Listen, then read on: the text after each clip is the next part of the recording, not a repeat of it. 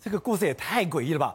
中国有一个爱老三，他现在哎，这些都是黄金武警部队退下来，是中国的地质专家进到这里以后，竟然一个一个失踪，失踪了以后找到遗体，都出现了诡异微笑。没有错，这是四位地质勘察员。我要讲，他们之前不是当过兵，就是武警，而且是有丰富的野外求生经验哦。然后呢，他们在云南的山上，对不对？他原本要去做地质勘察，可是失联了，失联了就派人上去找，结果呢，发现这四个人竟然没有聚在一起，分散在不同的地方。然后不同的地方就算，而且每一个都已经死亡，每一个死亡就算了。四个人一起进去都死亡了，都死掉，而且分散在不同的地方。然后呢，分散在不同的地方就算，每一个人死亡了，面带微笑。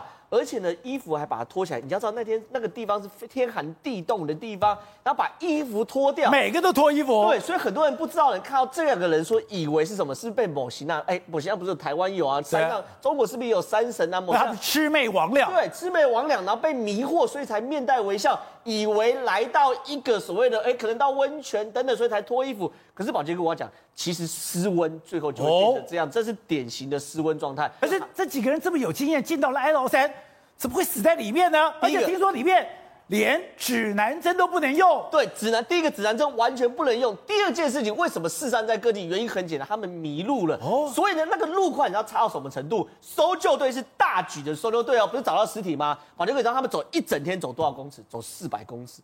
他的路非常非常崎岖，非常非常难走，一整天就走四百公尺。所以现在看到状况是什么呢？他们这样子哦，他们迷路了，对不对？指南针全部因为地磁的干扰，全部都找不到。然后呢，磁场是混乱的，磁场非常混乱。然后呢，一整天只能走四百公尺。所以他们下一个决定，因为他们都是经验丰富的人，他们派一个人留守，另外三个往三个方向分别去探，说有没有路可以走。哦、结果呢，探的过程中气温急降，一起。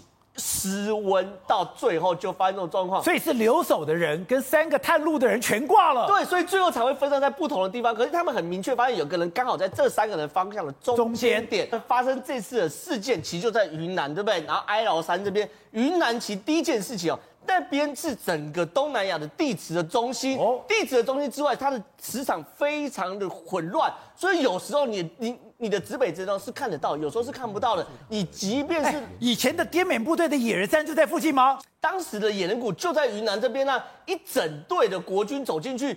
一大堆人死在里面，根本就走不出来。里面说什么有雾障啊，有毒物啊，然后还有各式各样的那种虫啊、蚂蚁啊、蝎子等等。所以吃一顿饭被吃光了，就这里。对，都在这边。所以其实尸骨无存。对，所以说其实，在云南真的没有那么的简单嘛。所以这四位，其实他们后来被发现哦，身上都还有什么生火器材啊？他身上还是有什么？有装备。对，这个粮食有，生火器材有，装备哦。所以换句话说，他们真的觉得大意了，所以才留一个人，四个散出去。其实他们围困在那边，如果生火，然后想办法挨过去，不见得会出事。所以这边真的很诡异。